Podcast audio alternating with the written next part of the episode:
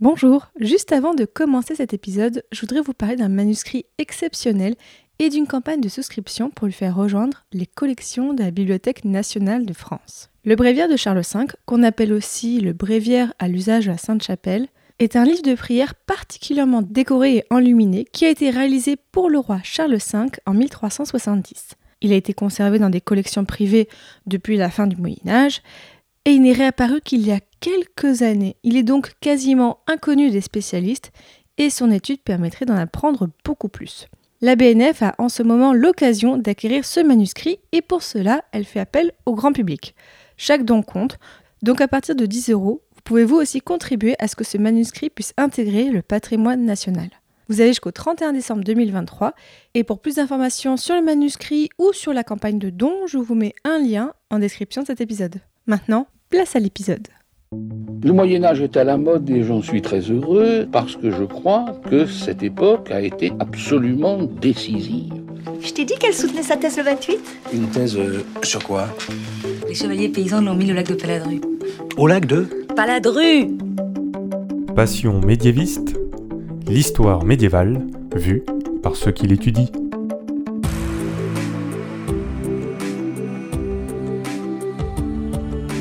Est-ce que vous savez tout du Moyen Âge Mais d'abord, qu'est-ce que le Moyen Âge Vous pensez peut-être au roi des Francs puis de France, au développement de l'agriculture et à la peste noire, mais ce n'est pas que ça.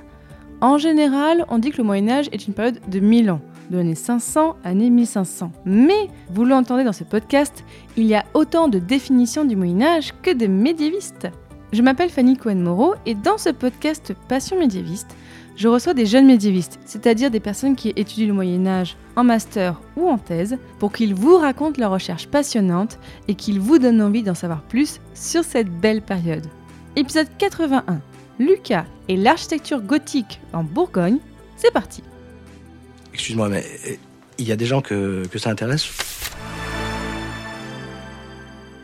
Si je vous dis art et architecture gothique, vous pensez peut-être aux grandes cathédrales comme Sens, Noyon, Bourges, Reims. J'en avais déjà parlé aussi dans la série d'épisodes consacrée à la cathédrale Notre-Dame de Paris sortie en janvier 2021, mais ce n'est pas que ça. Donc aujourd'hui, je vous propose un angle un petit peu différent de ce que vous avez peut-être déjà entendu dire sur l'art et l'architecture gothique et si vous ne savez pas ce que c'est que l'art gothique, eh bien vous allez apprendre plein de choses. Et notre guide aujourd'hui, c'est Lucas Larbavera. Bonjour Lucas.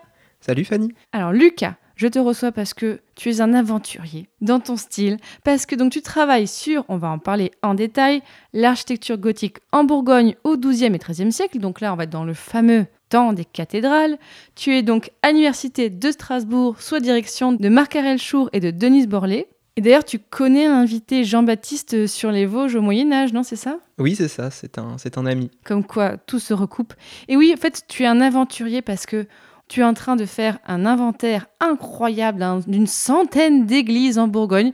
Rien que ça, je trouve ça incroyable euh, de t'imaginer. On va en parler et tu vas nous raconter tout ça. Et donc, bien sûr, auditeur, auditrice, ce ne sera qu'un épisode d'introduction sur le sujet. On ne pourra pas parler de tout, mais vous inquiétez pas, on va quand même parler de plein de choses passionnantes. Alors d'abord, petite question rituelle dans ce podcast, Lucas. Pourquoi est-ce que tu as voulu travailler sur ce sujet? J'ai voulu travailler sur le sujet d'abord parce que je suis un passionné du Moyen Âge depuis que je suis tout petit et surtout un passionné de châteaux mais surtout d'églises depuis très très très longtemps. Quand j'étais en maternelle, ben, je dessinais des églises. En maternelle déjà? Waouh. Ah ouais. En maternelle déjà. Et les maîtresses s'inquiétaient un petit peu. Il veut pas être prêtre celui-là, c'est ça, non? Ben c'était un petit peu ça. Et du coup ben les maîtresses demandaient euh, à mes parents euh, oui, euh, est-ce que vous lui donnez une éducation particulière et puis mes parents bah non. On sait pas pourquoi. Parce qu'il y a des gens qui dessinent des dinosaures quand ils sont petits mais ils sont pas pourtant spécialistes en dinosaures après. Toi, qu'est-ce qui a fait que tu as continué? Ce qui a fait que j'ai continué, c'est que le parcours que je désirais faire, c'était plutôt faire une école d'architecture. Donc je devais passer des concours. J'ai jamais été euh, pris euh, en école d'architecture et par dépit, j'ai pris histoire de l'art à la faculté euh, de, Grenoble. Et en fait, euh, pendant ma première année, j'ai tellement aimé euh, le domaine, la matière, que j'ai voulu continuer en, histoire de l'art. J'ai terminé ma licence à Strasbourg et ensuite j'ai continué en master puis en thèse toujours à Strasbourg. Alors justement, alors tease-nous un petit peu, et on va en parler en détail, qu'est-ce que tu veux montrer dans tes recherches? Pour ma thèse, ce que je voudrais montrer principalement, c'est comment se développe et comment s'est diffusé ce nouvel art de bâtir depuis le XIIe siècle jusqu'à environ la fin du XIIIe siècle. Et l'idée, ce serait d'illustrer plus clairement comment est-ce que fonctionne ce phénomène de diffusion en mettant en regard ce phénomène de diffusion avec les différents euh, aspects, on va dire, du, territoire, c'est-à-dire euh, les limites de diocèse, les limites politiques, euh, les limites de royaume, de duché, etc. Et aussi de voir si le milieu a un impact sur cette création architecturale, notamment le tracé des routes, le tracé des fleuves, des rivières, mais aussi les espaces qui étaient plus peuplés. Et si des espaces moins peuplés étaient aussi touchés par cette création architecturale ou pas, donc logiquement on dirait que non, mais parfois on peut avoir des surprises, puisque même aujourd'hui, des espaces qui sont moins peuplés et qui étaient peuplés au Moyen Âge, eh bien ça se voit sur ces, phénomènes de, euh, construction euh, active. Moi, je trouve ça hyper intéressant comment dans ta thèse, effectivement, tu n'es pas juste sur le bâti, tu n'es pas juste concentré sur les églises en elles-mêmes, mais tu prends bien en compte tout ce qu'il y a autour de l'architecture. Donc c'est hyper intéressant. Alors justement, avant d'aller plus en détail sur ton sujet, déjà, est-ce que tu peux nous en dire un peu plus sur le contexte historique? Moi, j'aime bien, dans Passion médiéviste, on plante le décor. Alors, sur quelle période est-ce que tu travailles? Et est-ce que tu peux peut-être nous citer quelques grands moments historiques de la période? Donc je travaille sur les 12e et 13e siècles. À cette époque-là, c'est la dynastie capétienne qui est à la tête du royaume de France. Et ce qui est particulier pour cette période, surtout au cours du 12e siècle, c'est l'émergence de ce qu'on appelle le pouvoir royal. Donc à cette époque-là, on va dire que le pouvoir royal prend un, un essor euh, une montée en puissance euh, du pouvoir euh, du roi, du roi de France. Il va être aidé aussi par euh, des hommes qui l'entourent, notamment des laïcs, mais aussi des ecclésiastiques. C'est le cas de Sugère, de Saint-Denis, l'abbé de l'abbaye royale, qui a participé à la reconstruction, en tout cas, de l'église de l'abbaye dans un nouveau style que l'on appelle gothique. Tiens, juste d'ailleurs, architecture gothique. Le mot gothique, d'où sort ce mot? Pourquoi on parle des Goths? Alors, on parle des Goths puisque c'est les Italiens de la Renaissance qui parlaient pour l'architecture gothique, enfin ce qu'on appelle gothique aujourd'hui, parlaient d'une architecture barbare qui serait en lien avec les Goths. Donc les Goths, c'est un peuple plutôt au Moyen Âge, donc là on n'est pas bon niveau temporalité. Mais ce qu'ils appelaient gothique, en tout cas pour cette période-là, c'est tout l'art du Moyen Âge dans son intégralité. Et pendant longtemps, on parlait d'architecture gothique pour mentionner l'art du Moyen Âge dans sa totalité. Et c'est vraiment à partir du 19e siècle, quand un certain Charles de Gerville a proposé un nouveau terme, enfin en tout cas oui, un nouveau phénomène pour l'architecture du Moyen Âge, qui est l'architecture romane. L'architecture romane, puisque pour lui, c'était un petit peu la dégénérescence de l'art romain, d'où le terme roman. Et pour lui, on avait d'une part, en tout cas pour les 11e et 13e et les périodes suivantes, on avait d'abord l'architecture romane au 11e et 12e siècle, puis ensuite l'architecture gothique. Donc c'est vraiment à partir de la théorisation de ce monsieur que l'on a appelé l'architecture gothique comme on l'entend aujourd'hui. Mais tu travailles aussi quand même plus particulièrement sur la Bourgogne dans tes recherches, c'est ça? Est-ce que tu peux nous dire aussi la Bourgogne à cette époque? Est-ce que c'est comme aujourd'hui ou est-ce qu'il y a des choses différentes? Alors la Bourgogne à l'époque, c'est une, on va dire que c'est un espace un petit peu complexe. À la base, c'est un royaume, c'est le royaume de Bourgogne, on va dire à partir du 6e siècle. Puis en 843, il y a le traité de Verdun. Le traité de Verdun, c'est la séparation de l'empire carolingien entre les trois fils de Louis le Pieux. Et cette fragmentation de l'empire va être très importante dans la mesure où ce royaume de Bourgogne va lui aussi être fragmenté. On va avoir notamment euh, le comté de Bourgogne qui va faire partie de la France médiane qui sera plus tard, qui se développera plus tard euh, comme le Saint-Empire euh, romain germanique, qui sera rattaché par la suite au Saint-Empire romain germanique, et d'autre part, à l'ouest, le duché de Bourgogne, qui lui est rattaché à la Francie occidentale et plus tard au royaume de France. Et donc au XIIe, XIIIe siècle, on a cette Bourgogne-là, cette Bourgogne euh, occidentale, que l'on appelle plus communément le duché de Bourgogne, qui n'est pas non plus un espace euh, homogène, puisque le duché est un, relativement un petit territoire qui au XIIe siècle est plutôt situé dans le département actuel de la Côte d'Or et qui ensuite va progressivement se développer et qui va croître un petit peu plus au sud, notamment en reprenant des territoires de l'actuel département de la Saône-et-Loire. Et c'est surtout le comté de Chalon qui va être repris par les ducs de Bourgogne.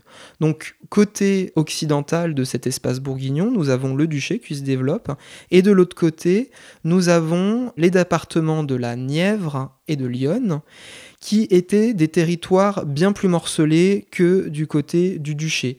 On avait le comté de Nevers, d'Auxerre et de Tonnerre, qui au XIIe et XIIIe siècle appartenaient à un même prince. Donc c'était le comte d'Auxerre, Nevers, Tonnerre.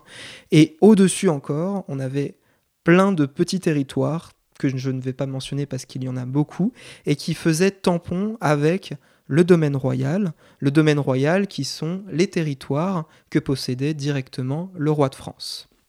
C'est bien, comme ça on a bien posé le cadre. Alors, avant aussi de parler de l'art gothique et de l'architecture gothique en Bourgogne, rappelons déjà les éléments de base sur l'art gothique. À partir de quand est-ce qu'il apparaît et où? L'art gothique, alors, il se développe plutôt à partir des années 1130-1140. Généralement, on a dit dans la littérature que le berceau de l'art gothique, de l'architecture gothique, était Saint-Denis.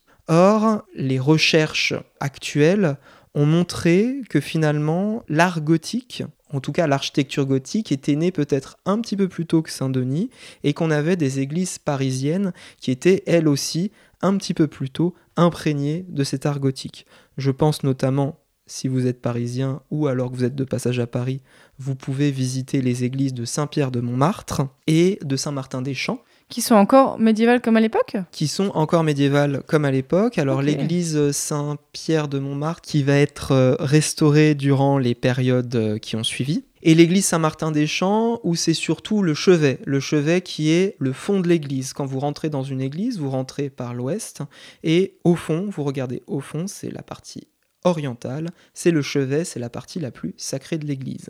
Et à Saint-Martin-des-Champs, c'est juste cette partie de l'église, le chevet, qui a été reconstruite au XIIe siècle dans ce style entre guillemets gothique. Alors justement, c'est quoi le style gothique? Si on veut reconnaître un bâtiment gothique, quels sont les éléments importants qui vont dire que ok, là c'est un bâtiment gothique? Alors déjà, ce qui est compliqué pour l'architecture gothique, c'est que souvent on parle d'un style. Alors même moi, parfois, je parle d'un style, mais en vérité, ce n'est pas vraiment un style, puisque l'art gothique en soi, c'est plein de styles qui se sont succédés au fil des décennies. Donc, on va dire plutôt que pour reconnaître une église gothique, ce qui va primer, ce sont les voûtes d'ogive, les arcs boutants, les arcs brisés. Les arcs brisés, c'est-à-dire que ce sont des arcs qui sont pointus au sommet. Le problème, c'est que toutes ces caractéristiques-là existaient déjà durant la période précédente, c'est-à-dire l'époque dite romane. Souvent, on dit que l'architecture romane, c'est des arcs en plein cintre, c'est-à-dire des arcs ronds, que c'est une architecture peu lumineuse comparée à l'architecture gothique qui est très lumineuse, et aussi que l'architecture romane est plus lourde alors que l'art gothique est plus léger. C'est ça, par rapport aux murs qui sont plus fins pour l'architecture gothique, alors plus lourds pour l'architecture romane. Et pourtant, il y a des églises romanes qui sont voûtées d'ogives. D'ailleurs, voûtées d'ogives, est-ce que, bon, on mettra sur le site passionmédiéviste.fr des schémas, des photos, comme ça vous pouvez voir de plus près. Est-ce que tu pourrais décrire à quoi ça ressemble? Alors, l'ogive, c'est quand vous regardez au plafond, on va dire quand vous regardez le plafond de l'église, vous avez une voûte qui est euh, généralement divisée en quatre ou en 6. Et ce sont les éléments en pierre qui ressortent de la voûte, qui courent à la diagonale le long de la voûte, qui vont former ce qu'on appelle les ogives. Ce sont des nervures de voûtement. Juste aussi en quelques mots, parce que même si c'est pas ton sujet principal d'étude, je pense qu'on peut quand même le mentionner parce que l'art gothique n'est pas que réservé à l'architecture, on le trouve dans d'autres arts, c'est ça? Oui, c'est ça. Donc l'art gothique, ça concerne également la sculpture, notamment les, grands portails des cathédrales, donc qui sont toujours rattachés à l'architecture dans ce cas-là. On va dire que la production sculptée principale gothique pour les 12e, 13e siècles va être en grande partie ces grands portails richement sculptés que vous avez devant les façades des cathédrales. Je pense notamment euh, au portail de Notre-Dame de Paris. Mais par exemple, si vous voulez voir un des premiers portails gothiques sculptés, ce sont les portails de la façade occidentale, de la façade ouest de la cathédrale Notre-Dame de Chartres. Vous avez la sculpture, mais il y a également les vitraux, évidemment. Donc ça, c'est aussi un sujet à part entière. Donc c'est du verre, euh, du verre peint. Et pour la peinture, vous avez aussi ce qu'on appelle les retables, les panneaux sculptés. Les retables, ce sont ces, ces grands panneaux que vous aviez sur l'autel, l'autel de l'église. Et vous avez également la peinture enluminée, donc les manuscrits, qui peuvent aussi être rattachés à ce qu'on appelle l'art gothique. On voit qu'effectivement, ça se diffuse aussi pas que en architecture. Mais alors, Lucas, donc tu travailles donc sur l'architecture et tu veux montrer en fait comment l'art gothique s'est en quelque sorte diffusé à travers les églises de Bourgogne. Alors raconte-nous, qu'est-ce que tu étudies comme procédé d'architecture? C'est-à-dire que quand tu rentres dans une église, qu'est-ce que tu veux repérer? Qu'est-ce que tu étudies comme diffusion? Alors d'abord, quand je rentre dans une église, je vais regarder la disposition en plan. Donc je vais regarder comment les différents espaces sont agencés entre eux. Ça c'est la première chose. Donc on va dire, je rentre dans une église, je fais un plan schématique. C'est la première chose à faire. Surtout que quand je visite une église, je vais faire énormément de photos et parfois, comme je prends des, des détails, je vais être obligé de localiser ces photographies. Donc je mets des petits numéros et au fil de, des photos que je regarde pour euh, mes analyses, eh bien je saurai où est localisé le détail que j'ai pris en photo. Donc le plan en premier lieu, et ensuite je vais regarder ce qu'on appelle l'élévation. L'élévation, c'est la disposition verticale du mur, c'est-à-dire comment est-ce que le mur est orné, puisqu'il y a des, arcades, des arcatures, des fenêtres, comment est-ce que les bâtisseurs ont disposé les différents étages des murs, puisque vous rentrez vraiment dans une cathédrale, vous avez plusieurs étages dans le vaisseau central, c'est-à-dire la partie vraiment centrale de l'église. Donc comment sont disposés les différents niveaux de murs de l'église? Ensuite, ce que je vais regarder également, c'est la structure. Donc comment est-ce que l'édifice tient debout Comment est-ce que les piliers sont disposés De quelle manière ils ont été construits Quel est leur rapport avec le voûtement C'est-à-dire comment est-ce que le pilier est rattaché au voûtement Et surtout, comment est-ce que l'église tient debout. Donc, est-ce que c'est par partage d'équilibre des forces? Est-ce qu'il y a d'autres choses qui ont été ajoutées pour épauler, pour contrebuter les parties les plus hautes de l'édifice. C'est vraiment expliquer pourquoi et comment est-ce que l'édifice tient debout. Effectivement, tu me rappelles beaucoup mon invité Olivier de Chalut que j'avais eu sur la série sur Notre-Dame, qui s'intéressait beaucoup effectivement à comment se faisait euh, la cathédrale Notre-Dame de Paris. Mais c'était encore un autre sujet, quoique. Alors, on va effectivement parler de comment tu vois se diffuser donc les éléments d'architecture, mais vraiment ce que je trouve super intéressant et que quand j'ai reçu ta proposition de mail, je me suis dit mais cet homme est fou. Mais c'est incroyable, c'est que tu travailles sur combien d'édifices religieux? À la base, j'ai répertorié 350 églises. Oh dans des ouvrages, dans des livres, sur des bases de données en ligne qui sont fournies par le ministère de la Culture. Sur le terrain également, puisque je fais énormément de routes pour euh, visiter toutes, euh, toutes ces églises.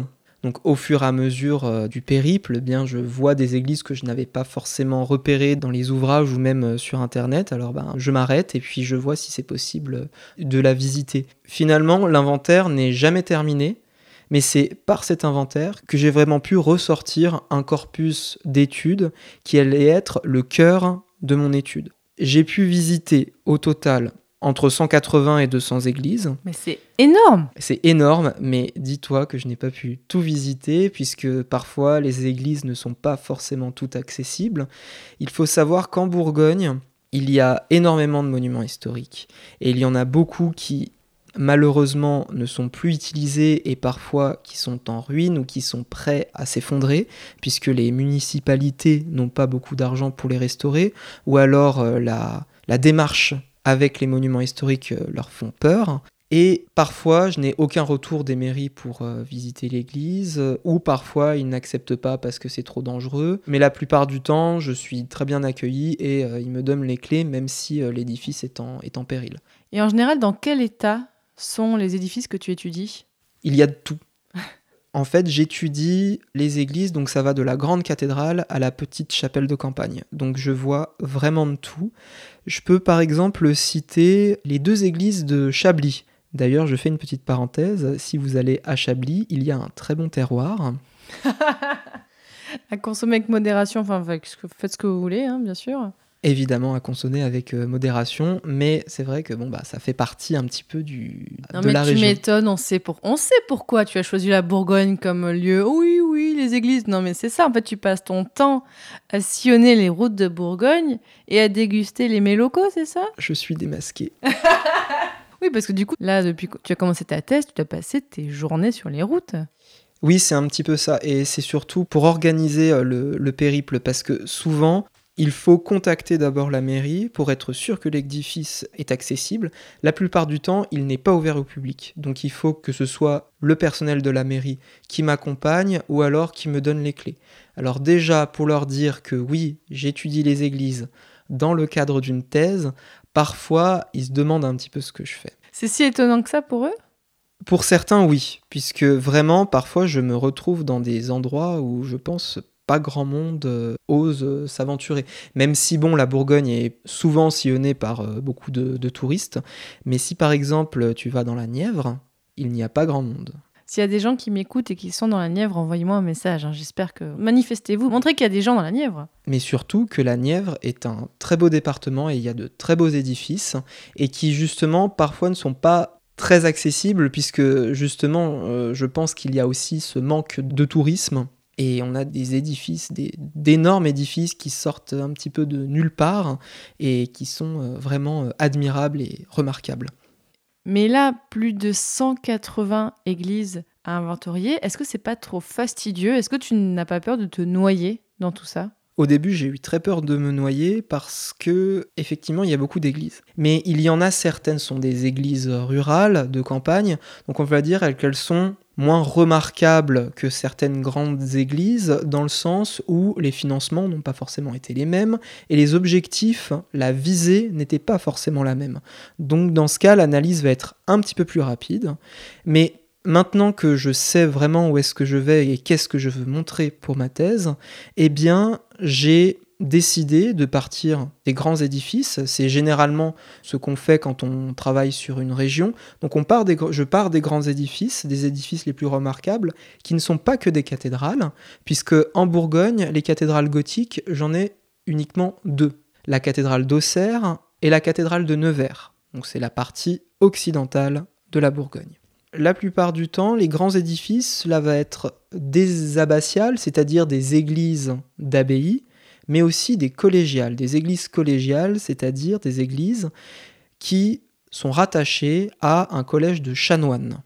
Et ensuite, dès que j'ai fait l'analyse approfondie de ces grandes églises, eh bien je vais rattacher petit à petit les autres petites églises qui gravitent autour de ces grands édifices. En fait, c'est comme si tu faisais une étude de réseau entre des gens, en mettant bah, les gens principaux au milieu, et après tu rajoute autour d'eux toutes les personnes un peu plus secondaires, mais néanmoins importantes, c'est ça? C'est exactement ça. Et je rattache finalement chaque forme, procédé architectural qui est directement rattaché à un édifice, qui font référence entre les édifices, qui font résonance entre eux. Oui, parce que du coup, tu fais aussi, j'imagine, une forme de réseau chronologique.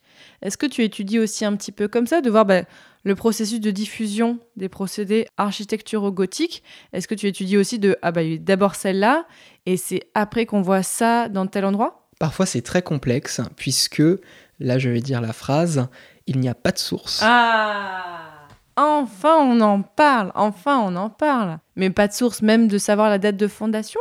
Alors, la date de fondation, on peut l'avoir, mais souvent, les dates de fondation sont plus anciennes. Donc, dans ce cas, ça nous dit pas grand-chose parce qu'on a des institutions qui sont fondées au 6e, au 7e, au 8e siècle et ils décident de reconstruire à un moment donné leur église parce qu'elle est trop vieille, parce qu'elle a besoin d'être reconstruite.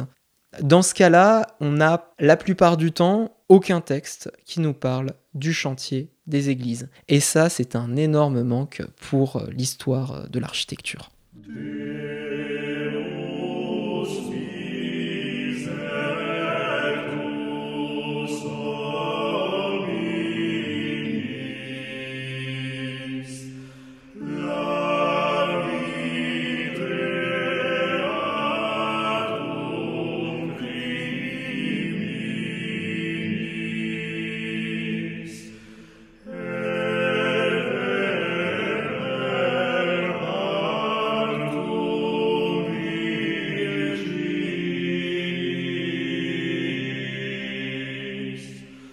Qu'est-ce que tu observes dans ces églises? Qu'est-ce que tu vois comme diffusion de l'architecture gothique? Alors, ce que je regarde et que je, je compare généralement, ce sont les éléments du décor monumental.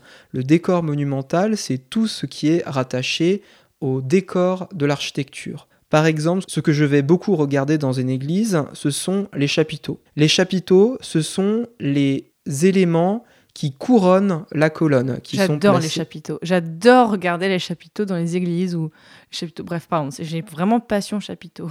Et bien justement, les chapiteaux vont être très utiles pour la datation des édifices, puisque généralement, leur décor, quand on les compare de chantier en chantier, eh bien on peut voir qu'il y a des points communs, des rattachements ou parfois une évolution. Et c'est à partir de là qu'on va pouvoir dire ah peut-être que cet édifice est contemporain à celui-ci ou il est un petit peu plus tardif que celui-ci parce qu'il y a tel motif qui apparaît à ce moment-là.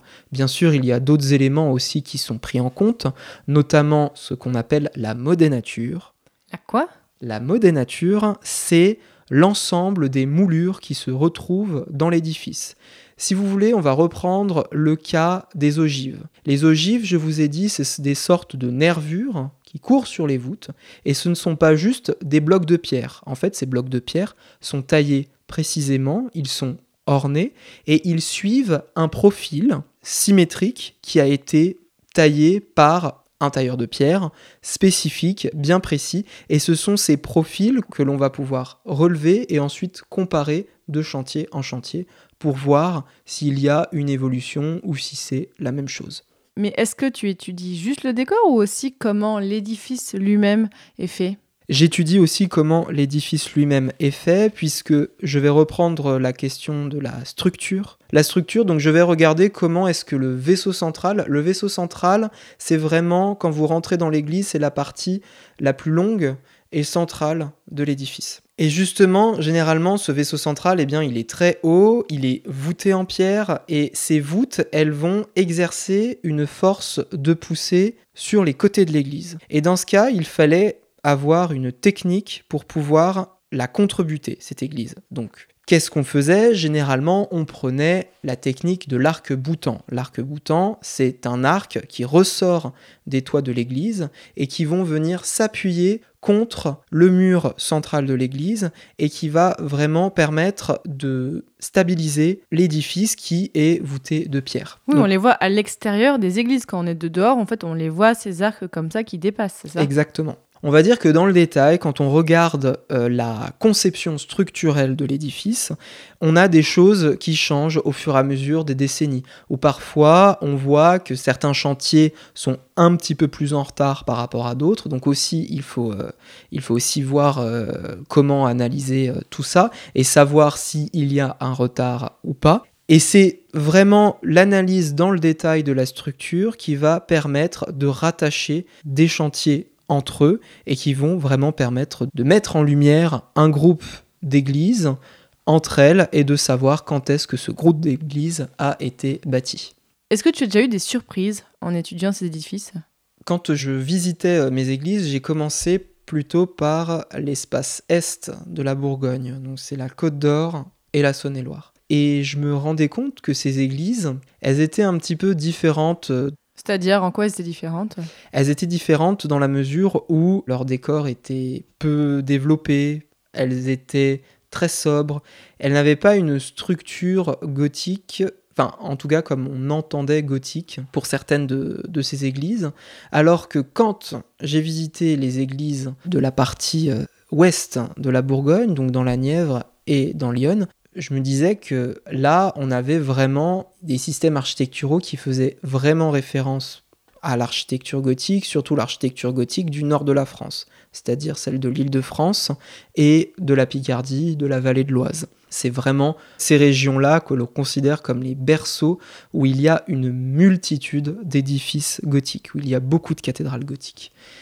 Et en fait, je me suis posé la question, mais qu'est-ce qui s'est passé? Pourtant, ce sont deux groupes d'églises qui sont plus ou moins contemporaines. On voit que les églises plutôt de l'Est de la Bourgogne ont vraiment gardé des procédés architecturaux que l'on pourrait considérer comme romanes. Alors je me suis demandé ce qu'il s'était passé. Et en fait, quand on regarde les différents les grands chantiers de l'Est de la Bourgogne, ce sont surtout des chantiers considérés comme les derniers chantiers romans.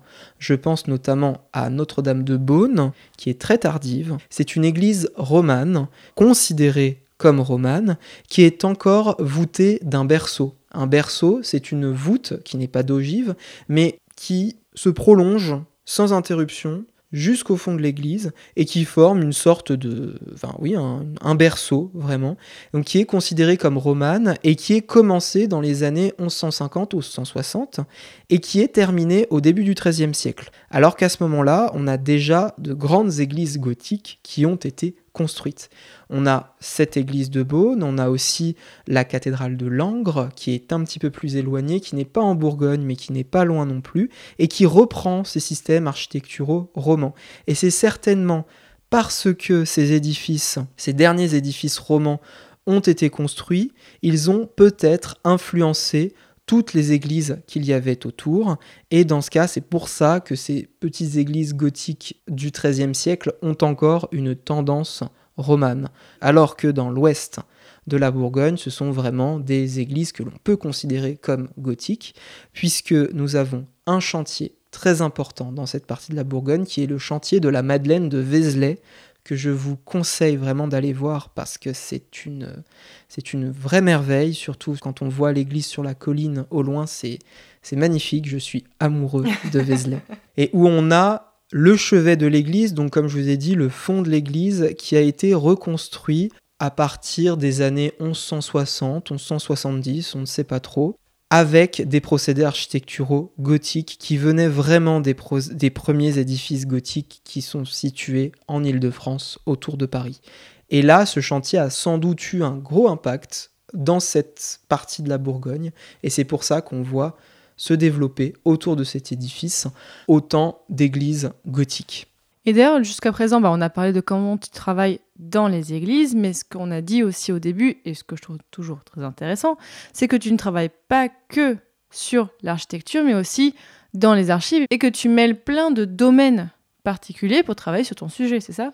Oui, tout historien de l'art, normalement, va aux archives. Donc ça, c'est, un passage obligé, même euh, si ma source principale, finalement, ce sont les monuments souvent, ma directrice de thèse me dit il faut laisser parler le monument, il faut laisser le monument s'exprimer. Mais on est tout de même obligé d'aller aux archives pour voir de la documentation. Ça peut aller de la documentation médiévale, donc contemporaine, 12e, 13e siècle, jusqu'à une période très avancée, notamment 19e, 20e siècle, pour étudier les restaurations des édifices. Donc je m'intéresse beaucoup aussi aux sources écrites contemporaines du chantier. Alors quand je vous ai dit qu'il n'y avait pas de source, évidemment qu'il y en a. Mais il n'y a pas de source dans la mesure où aucune source, en tout cas très peu, vont mentionner un chantier. Généralement, on va s'attacher à des dons qui sont faits à l'institution à un moment donné. Par exemple, quand vous avez un don de carrière, ça peut pourquoi pas être un don qui aurait servi à la construction de l'église, puisqu'une carrière, c'est là où on va prélever les pierres pour la construction. En fait, tu vas avoir des sortes de sources indirectes qui vont te renseigner sur la construction de l'église ou la vie de l'église en elle-même, c'est ça? Exactement. J'ai un seul exemple qui mentionne la reconstruction d'une église, donc c'est pour la cathédrale d'Auxerre. Il y a une source très précieuse, donc ce sont les gestes des évêques d'Auxerre. C'est un ensemble de textes qui nous parlent de la vie des évêques d'Auxerre. Et il y a un texte, deux textes même particuliers, qui sont relatifs à l'évêque Guillaume de Seignelay, qui nous dit qu'à un moment donné, l'évêque Guillaume de Seignelay a décidé de reconstruire l'église parce qu'elle était vétuste et parce que tout autour d'Auxerre, on reconstruisait les églises. Et ça, c'est très précieux parce que pratiquement aucun texte au Moyen Âge ne nous mentionne cela. Et il y a un deuxième texte qui est daté, ce qui est incroyable, de 1217, et qui nous dit qu'en 1217, le chantier de la cathédrale était en cours, et qu'à un moment donné, il y a deux tours qui s'écroulent, qui c'était les anciennes tours de l'église romane, donc il y a tout un texte. Et c'est un texte très précieux puisqu'il va nous aider à dater plus ou moins avec précision le début du chantier de cette cathédrale. Donc là, c'est une source exceptionnelle. Ce qui est intéressant, c'est que cette cathédrale d'Auxerre, dans ce cas-là, est bien datée, et grâce à cette datation plus ou moins précise, eh je vais pouvoir dater les autres églises par des comparaisons, mais bien sûr, ce sont des comparaisons multiples qui ne tiennent pas sur un seul élément. Je me demandais aussi, est-ce que on a au Moyen Âge, à cette époque-là, des textes qui théorisent ce que font les gens? Est-ce qu'il y a des textes de théorisation de l'architecture gothique Il n'y a rien de cela. À ma connaissance, il n'y a aucun texte qui nous parle d'architecture. En tout cas, pour euh, les 12e, 13e siècles en France, euh, on n'a pas beaucoup de données. On a juste un carnet, enfin, qui est le carnet de Villard de Honnecourt. Villard de Honnecourt, qui était un Picard, qui aurait sillonné euh, l'Europe occidentale à la découverte des différents chantiers de, de cathédrales. Donc il a fait énormément de dessins, parfois des dessins commentés, ce qui est assez incroyable, où il faisait des, des, dessins de murs qui étaient en élévation, qui étaient en train d'être construits, des projets parfois, des plans, plein de choses comme ça, mais rien de bien précis en tout cas sur comment se déroulait un chantier au Moyen Âge. Ou alors ça va être quelque chose de bien plus tardif, au 14e, même 15e siècle. Et à part le fait que tu étudies beaucoup trop d'églises et d'édifices religieux, qu'est-ce que tu as d'autre comme difficulté dans tes recherches, Lucas?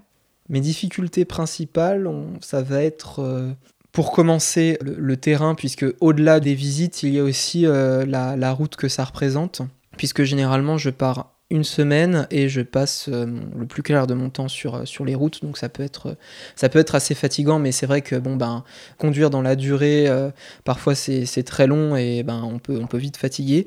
Mais ce qui parfois peut être un petit peu plus compliqué, c'est quand il faut aller dans les parties hautes, surtout quand vous avez du vide d'un côté euh, de l'église. Comment ça, du vide? Comment ça se fait? Tu marches dans le vide, c'est ça? Alors non, je ne marche pas dans le vide, mais vous avez un étage particulier pour les églises gothiques qui s'appelle le triforium. Le triforium, c'est une arcature qui n'est pas plaquée contre un mur, mais avant le mur, il y a une sorte de passage qui est pratiqué avant le mur. Et on peut passer dans ce passage, dans cette épaisseur de mur, et généralement c'est vraiment très étroit. Donc même moi qui suis tout fin, j'ai du mal à passer.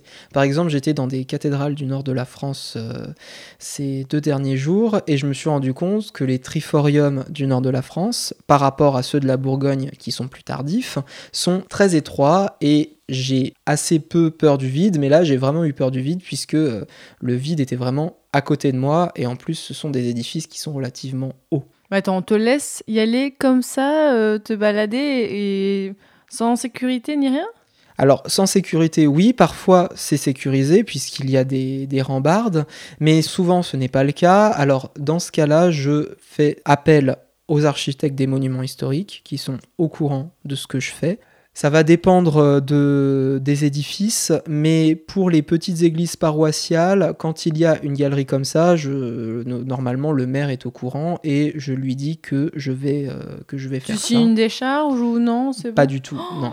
Donc t'as jamais eu de soucis quand même, tu n'es jamais tombé, t'as jamais eu d'accident? Non, non, jamais eu de soucis, mais généralement ce qu'on retrouve un petit peu euh, comme surprise, c'est des, des pigeons morts, euh, des, des oiseaux morts, ou alors même des oiseaux qui ont fait leur nid et qui sont paniqués parce qu'on est là et on, ils se demandent ce qu'on ce qu'on fait là. Mais généralement, on retrouve beaucoup de cadavres, hein, même dans, dans les combles. D'oiseaux? D'oiseaux et Oui. d'autres choses aussi. hein. Ah bon? De rats aussi. Ah mais- oui, non, tu nous dis pas que tu as retrouvé des cadavres d'humains quand même. Non, Pas pour l'instant, c'est pas ça? pour l'instant. Oui, ça c'est sous terre plutôt. Ça Bah c'est oui. le travail des archéologues. Oui, toi tu es dans les hauteurs. C'est ça. Alors justement, est-ce que tu aurais peut-être, Lucas, un ou deux conseils de lecture qui sont plutôt accessibles, grand public et trouvables en librairie, donc ou en bibliothèque ou en médiathèque, hein, pour les personnes qui voudraient en savoir plus sur l'architecture gothique? Alors, je peux proposer un livre assez général qui s'appelle L'art du Moyen Âge en France de Philippe Plagneux, enfin sous la direction de Philippe Plagneux, et où il y a dans ce livre plusieurs chapitres dédiés à l'architecture et aux arts gothiques en général. Sinon, je peux aussi proposer l'ouvrage euh, La Révolution gothique de Alain Erland Brandebourg, qui euh, est assez récent et qui peut aussi euh, permettre d'en connaître plus sur l'architecture gothique, sur même la sculpture et un petit peu le vitrail, je crois bien, mais surtout sur la sculpture et, et l'architecture. Parce que là, on est d'accord, Lucas, que vu comment t'es parti, tu vas pouvoir faire un livre dans quelques années avec tout ça, même plusieurs. Parce que bon, il y a la thèse, oui, bien sûr. Mais j'imagine que si jamais il y a des éditeurs qui nous écoutent et qui voudraient potentiellement te proposer quelque chose dans quelques années, ça pourrait être l'occasion, non? À moins que tu aies déjà quelque chose de préparé. J'ai rien du tout de, de préparé, donc ça serait, ça serait effectivement euh, génial. Donc euh, la publication de la thèse, pourquoi pas, mais effectivement après, comme euh, dans ma thèse, je parfois je ne peux pas aller dans, trop dans le détail parce qu'il y aurait trop de choses à dire ou qu'il y aurait encore d'autres choses à analyser. Je pense qu'il y aurait d'autres sujets aussi qui mériteraient d'être. Vois, du style, je sais pas, les plus belles églises gothiques de Bourgogne. Je suis sûre qu'il y a des personnes qui nous écoutent qui seraient super intéressées pour lire ça. Donc euh, voilà, on sait jamais. Surtout qu'en tout cas pour la Bourgogne, il n'y a pas d'ouvrage qui s'appelle Bourgogne gothique. Il y en a un qui a été écrit en 1960 par un Américain. Ah oui, donc il y a du travail, effectivement, il y a, des choses à faire. Il y a du travail et c'est pour ça finalement que j'ai fait, enfin que j'ai euh, que j'ai choisi le sujet de thèse euh, qui, qui m'a été finalement proposé par euh, ma ma co-encadrante que je remercie d'ailleurs. Et c'est vraiment pour ça par ce manque que je je- j'ai voulu commencer le le sujet. Alors justement, pour finir, est-ce que tu aurais un conseil pour des personnes peut-être qui voudraient étudier l'art ou l'architecture gothique et peut-être des conseils de sujets qui mériteraient d'être un peu plus étudiés? Alors, pour des conseils, surtout pour les, mas- les masterants, ceux qui veulent commencer un mémoire euh, en histoire de l'art et sur l'architecture, ce qui est très rare, je conseille vraiment de commencer par un, petit édifice, entre guillemets, un sujet monographique où vous allez pouvoir vous familiariser avec le vocabulaire, mais surtout avec la méthode. On n'est pas obligé de choisir un grand édifice pour commencer. Le mieux, c'est vraiment de choisir un édifice qui vous touche, qui euh, vous a marqué pendant euh, votre jeunesse ou pendant euh, vos études. Pourquoi pas la petite église de votre village si elle mérite vraiment une étude d'architecture romane ou gothique d'ailleurs. Et pour celui ou celle qui voudrait euh, commencer une thèse spécifiquement sur l'architecture gothique, je pense qu'il faut vraiment prendre du temps pour réfléchir si on veut vraiment le faire et quelles sont aussi les, les finalités. Et également la question du financement. J'ai la chance d'être financé, ce n'est pas le cas de tout le monde. J'ai plusieurs collègues euh, qui, sont dans, dans ce cas-là et qui, eux, euh, travaillent comme ils peuvent. Et enfin, je trouve ça vraiment admirable. Mais vraiment aussi prendre le temps de savoir pourquoi est-ce qu'on fait la thèse et comment on va la faire si jamais il n'y a pas de financement. Et dans le cas où il n'y a pas de financement pour la première année, il ne faut pas paniquer. Vous pouvez toujours vous réessayer l'année d'après ailleurs avoir un autre contrat doctoral. Il y a d'autres institutions qui proposent des contrats doctoraux. En histoire de l'art, c'est je dirais que c'est quand même un petit peu plus compliqué qu'en histoire, puisque généralement, bon, ben, on, a, on a moins de potentialité, en tout cas peut-être. Mais il faut vraiment aussi se dire si vous postulez dans un laboratoire où il y a des historiens et des historiens de l'art, il faut aussi toucher les historiens il faut aussi leur montrer comment est-ce que vous pouvez aussi vous inscrire dans les questions des historiens. Et c'est pour ça que je m'intéresse pas seulement qu'à des questions d'histoire de l'art, mais aussi à des questions d'historiens, même euh, d'archéologie parfois, pour vraiment pouvoir étendre mon étude et l'inscrire vraiment dans, euh, un tout et non dans une, euh, dans une seule spécialité. Et oui, et ce que je voudrais dire aussi, c'est qu'il faut être sûr du sujet. Vous n'êtes pas obligé de choisir un sujet sur une région entière ou sur un pays, c'est donc c'est un travail énorme. Vous pouvez aussi choisir de travailler sur un seul grand édifice, par exemple une cathédrale, mais même une grande collégiale, ça, ça existe. Il y a beaucoup de personnes qui font des thèses sur un seul édifice. Mais ce que je vous dirais surtout également, c'est de vous préparer à beaucoup vous déplacer, puisque vous ne pouvez pas, même si vous travaillez sur un seul édifice, vous ne pouvez pas seulement, simplement vous arrêter sur un seul édifice ou regarder ponctuellement quelques édifices. Il faut en regarder beaucoup et même si vous travaillez sur une région, il faut aller en dehors de la région pour pouvoir vraiment inscrire votre étude et votre comparaison dans un tout et non comme quelque chose qui gravite autour d'un rien, puisque vraiment l'objectif c'est vraiment de rattacher tout cela à quelque chose.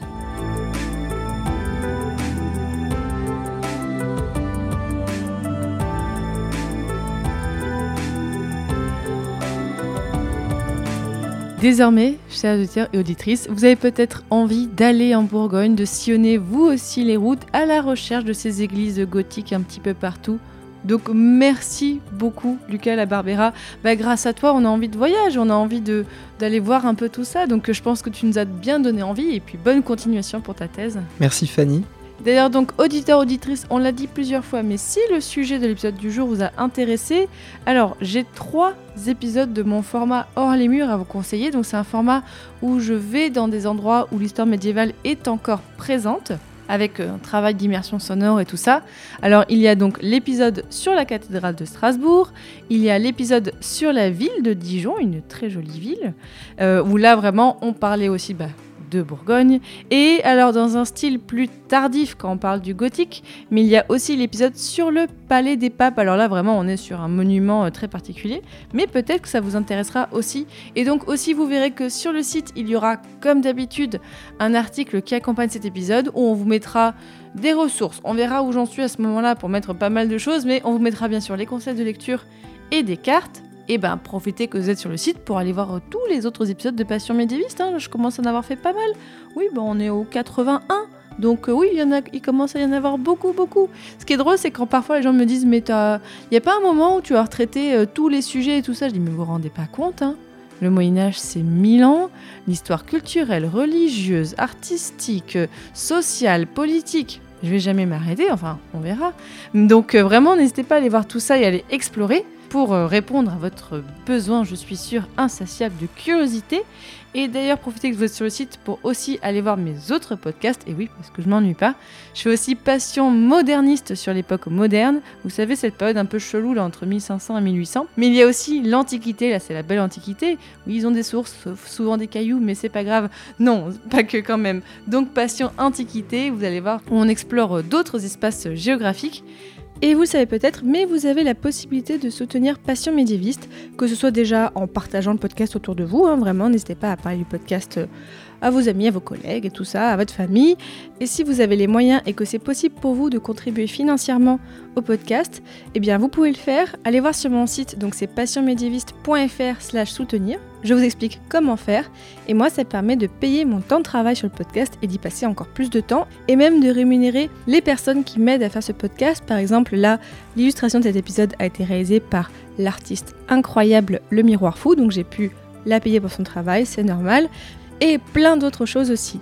Donc ce mois-ci, je tiens à remercier Franck, Valentine, Damien, Zoé, Camille, Martin, Pierre, Renaud, le berger Grodonnet et un énorme merci à Bernard. Et dans le prochain épisode de Passion médiéviste, nous parlerons des parfums au Moyen Âge. Oh, vous allez voir, il est super. Salut